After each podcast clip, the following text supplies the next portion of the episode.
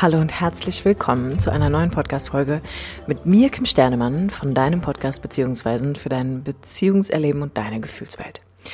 Heute zum Thema endlich Liebe finden.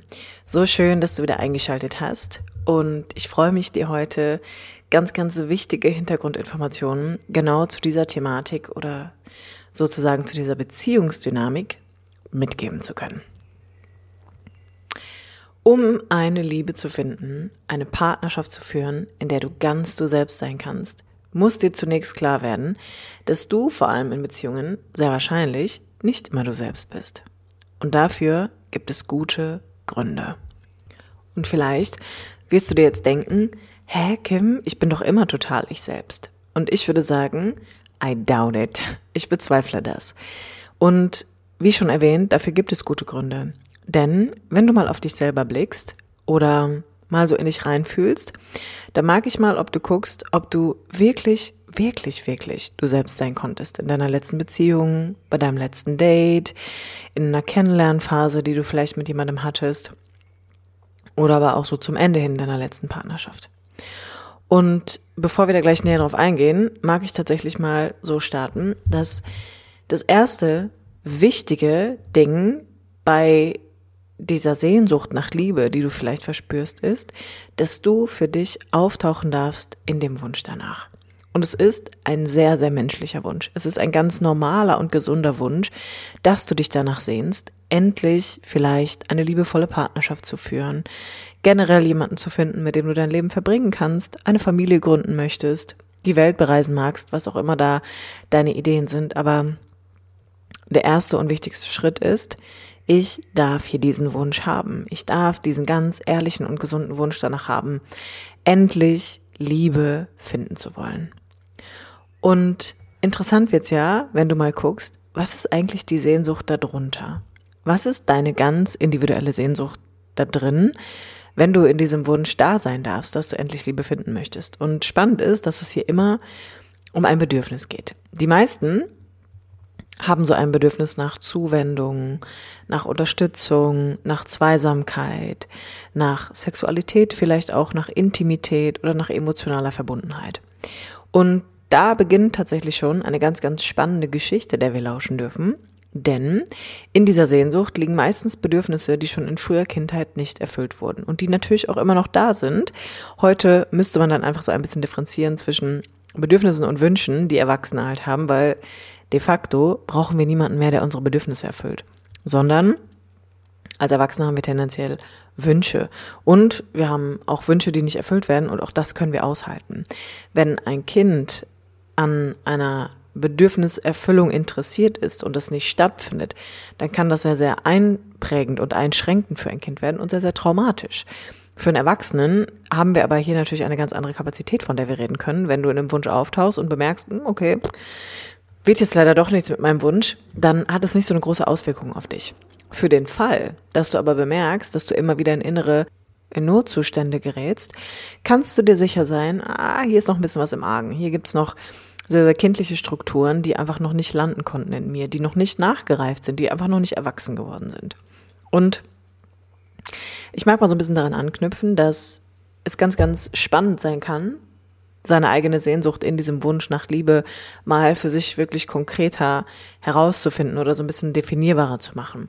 Und das Spannende ist dann, welche Strategie wendest du an, um Liebe zu finden? Denn auf der Suche nach Liebe wiederholen wir als Erwachsene immer wieder kindliche Strategien, die dazu führen, dass wir uns anpassen, dass wir uns opfern oder aber, dass wir uns selbst verlassen für die Liebe. Und hier kannst du tatsächlich auch nochmal deine vergangene Beziehung unter die Lupe nehmen und schauen, an welchen Punkten in dieser Beziehung Hast du dich des Öfteren verlassen? Hast du deine Bedürfnisse hinten angestellt? Hast du deine Gefühle ignoriert? Bist du nicht sichtbar geworden in dem, was du dir wünschst oder was du auch erwartest von deinem Gegenüber? Und was hast du hier immer wieder zurückgehalten im Kontakt zu deinem Partner? Was sollte er nicht von dir sehen? Und hier gilt es an der Stelle, genau das herauszufinden. Warum mache ich das und welchen Zweck erfüllt es? Und ich kann dir hier nochmal sagen, wir haben immer gute Gründe für das, was wir tun. Dass wir in Partnerschaften und Beziehungen etwas zurückhalten und selbst hinten anstellen, hat Gründe und die finden wir wie immer in der Kindheit. Hier ein bisschen Hintergrundwissen. Als Säugling kommst du hier in dieser Welt an, in der Erwartung, bedingungslos geliebt zu werden. Und du erwartest eine gebärmutterähnliche Atmosphäre. Die Realität ist aber einfach eine andere. Das, was sicherlich auch du erlebt haben wirst, sind eher Bedingungen, die du erfahren hast, zu denen du geliebt wurdest. Was völlig normal ist, weil die wenigsten von uns hatten beziehungsfähige Eltern, die genug emotionale Kapazität für ihre Kinder hatten. Also hast du gelernt, auf eine bestimmte Art und Weise sein zu müssen, um Liebe zu bekommen. Und Liebe für ein Kind bedeutet immer Zuwendung, Nähe, Aufmerksamkeit, Kontakt und Unterstützung. Es bedeutet im Kern, als Oberbegriff für Liebe kann man Liebe für ein Kind bedeutet immer Eltern, die sich zuwenden, Eltern, die sich nicht abwenden, sondern die präsent sind, die da bleiben, wenn ich in innere Notzustände gerate. Und dafür musstest du nicht nur auf eine bestimmte Art und Weise sein als Kind, sondern du musstest bestimmte Seiten an dir als auch Gefühle zurücklassen. Und was bedeutet das konkret? Das bedeutet, dass du vielleicht gelernt hast, dass du ein möglichst Liebesmädchen sein musst. Oder als Junge, dass du stark sein darfst. Dass du nicht weinen solltest oder als Mädchen auch nicht wütend oder impulsiv bist. Das heißt, es gab so ganz bestimmte Vorgaben innerhalb deiner Familie, wie ein Mädchen oder wahlweise auch ein Junge zu sein hat. Und da reden wir an der Stelle häufig auch über transgenerationales Traumata, weil diese Dinge werden einfach weitergegeben. Das, was unsere Eltern uns auferlegen, ist meistens das, was sie selbst erlebt haben und was ihnen aber einfach noch nicht klar ist oder nicht bewusst ist. Und das Spannende daran ist ja, dass Kinder diese Seiten oder diese Gefühlsausbrüche oder generell ihre Gefühle ja nicht zum Spaß haben oder Dinge an den Tag legen, um ihre Eltern zu ärgern. So, das ist ja völliger Schwachsinn. Es würde ja voraussetzen, dass Kinder eine Absicht verfolgen sondern Gefühle helfen ihnen immer auszudrücken, was gerade in ihnen prä präsent ist. Und hinzu kommt, dass Kinder oft von der Spannung, die sich in Gefühlen verbergen, einfach extrem oft überwältigt sind. Das bedeutet für ein Kind, du fühlst viel und du bist damit überfordert. Und dann triffst du auf einen Erwachsenen, dem das genauso geht, der ebenfalls überfordert ist und der auch super viel in sich zurückhält.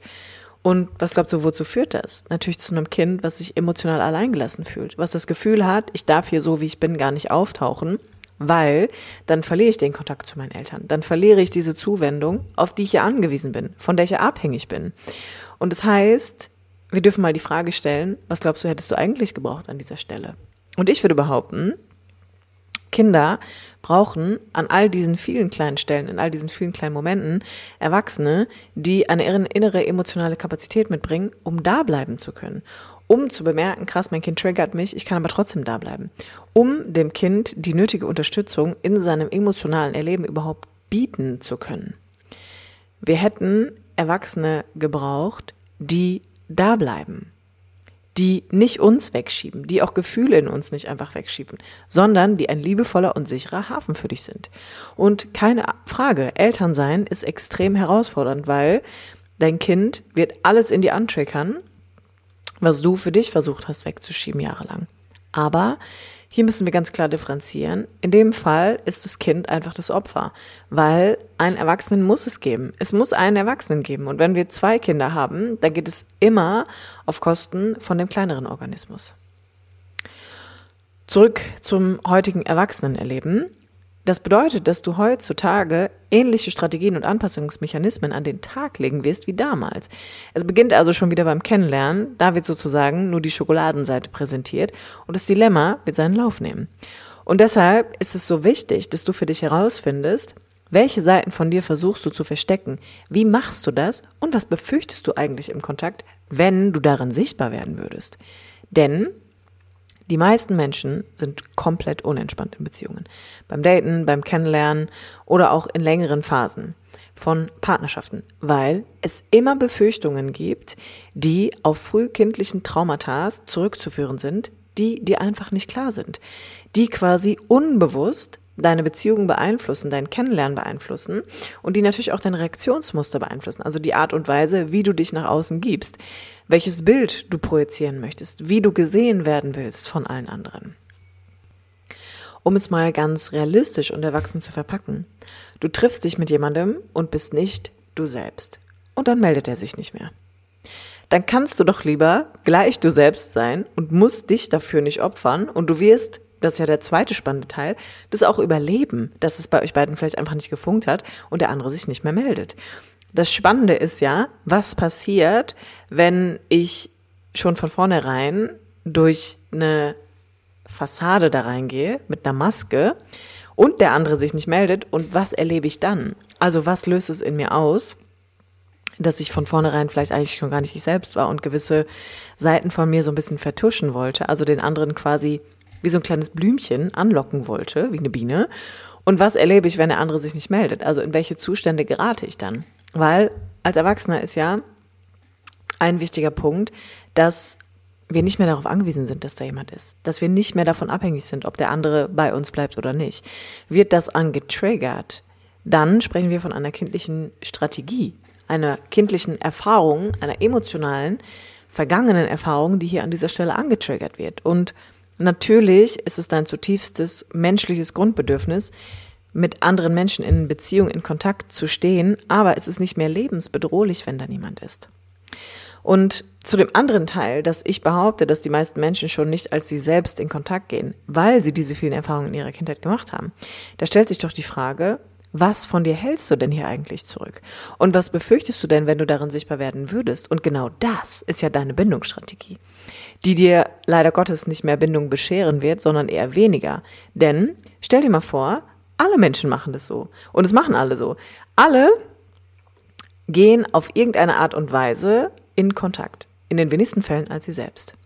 Oder sagen wir nur teilweise als sie selbst. Dann bist du ja nie wirklich im Kontakt mit der gegenüberliegenden Seite, weil du auch mit dir nicht im Kontakt bist, sondern immer nur mit der Schokoladenseite. Und die wird im Laufe einer echten Beziehung richtig bröckeln. Und das sind die Momente, wo es in den meisten Partnerschaften richtig knallt. Und das Paradoxe daran ist, dabei sind die meisten Menschen doch auf der Suche nach Liebe. Und die beginnen zwar in dir, aber darf natürlich auch innerhalb einer Beziehung erfahrbar werden. Und genau deshalb ist es so wichtig zu verstehen, welche Muster und Dynamiken greifen. Um das zu bekommen, was du möchtest, nämlich Liebe, denn damit führst du sonst nur die Bedingungen fort, die du selbst in deiner Kindheit erlebt hast und wirst kläglich enttäuscht werden. Die Frage ist also, wie denkst du, musst du sein, um endlich Liebe zu finden? Und diese Frage kann sehr komplexe Antworten in sich beinhalten. Und diese Frage musst du auch hier wieder nicht alleine beantworten, sondern ich würde dir empfehlen, das im Rahmen eines traumasensiblen Coachings zu tun. Also auch hier kleiner Teaser an dieser Stelle, falls du dir Unterstützung bei deiner Thematik wünscht, findest du alle Infos zu mir, einem Erstgespräch und meinem Coaching in den Show Notes. Wichtig zu wissen ist halt wirklich, dass die Frage danach, wie du denkst, sein zu müssen, um Liebe zu finden, genau da musst du dich auf eine gewisse Art und Weise verlassen, so wie du es als Kind schon getan hast. Und der Weg daraus geht immer über die Selbsterforschung. Ansonsten findest du dich in einer sich wiederholenden Musterspirale wieder, die den bindungsfähigsten Mann in die Flucht schlagen wird. Und meine Erfahrung persönlich ist nämlich, Liebe sagt zu allem Ja. Liebe sagt auch Ja zu Nein. Auch zu den Seiten, von denen du denkst, dass sie nicht liebenswürdig seien, weil das deine frühkindliche Erfahrung war. Abschließend mag ich wirklich sagen, die Liebe, die du vielleicht im Außen suchst, darf vor allem auch in dir beginnen. Darf da beginnen, wo du denkst, dass gewisse Teile von dir einfach noch nicht liebenswert sind. Und das ist der erste Schritt, überhaupt erst einmal generell in Kontakt mit Liebe zu kommen. Dich an den Stellen zu wertschätzen, wo du damals verlassen wurdest, wo dir Liebe entzogen wurde, weil deine Eltern möglicherweise damit überfordert waren. In diesem Sinne, danke fürs Zuhören und bis zum nächsten Mal.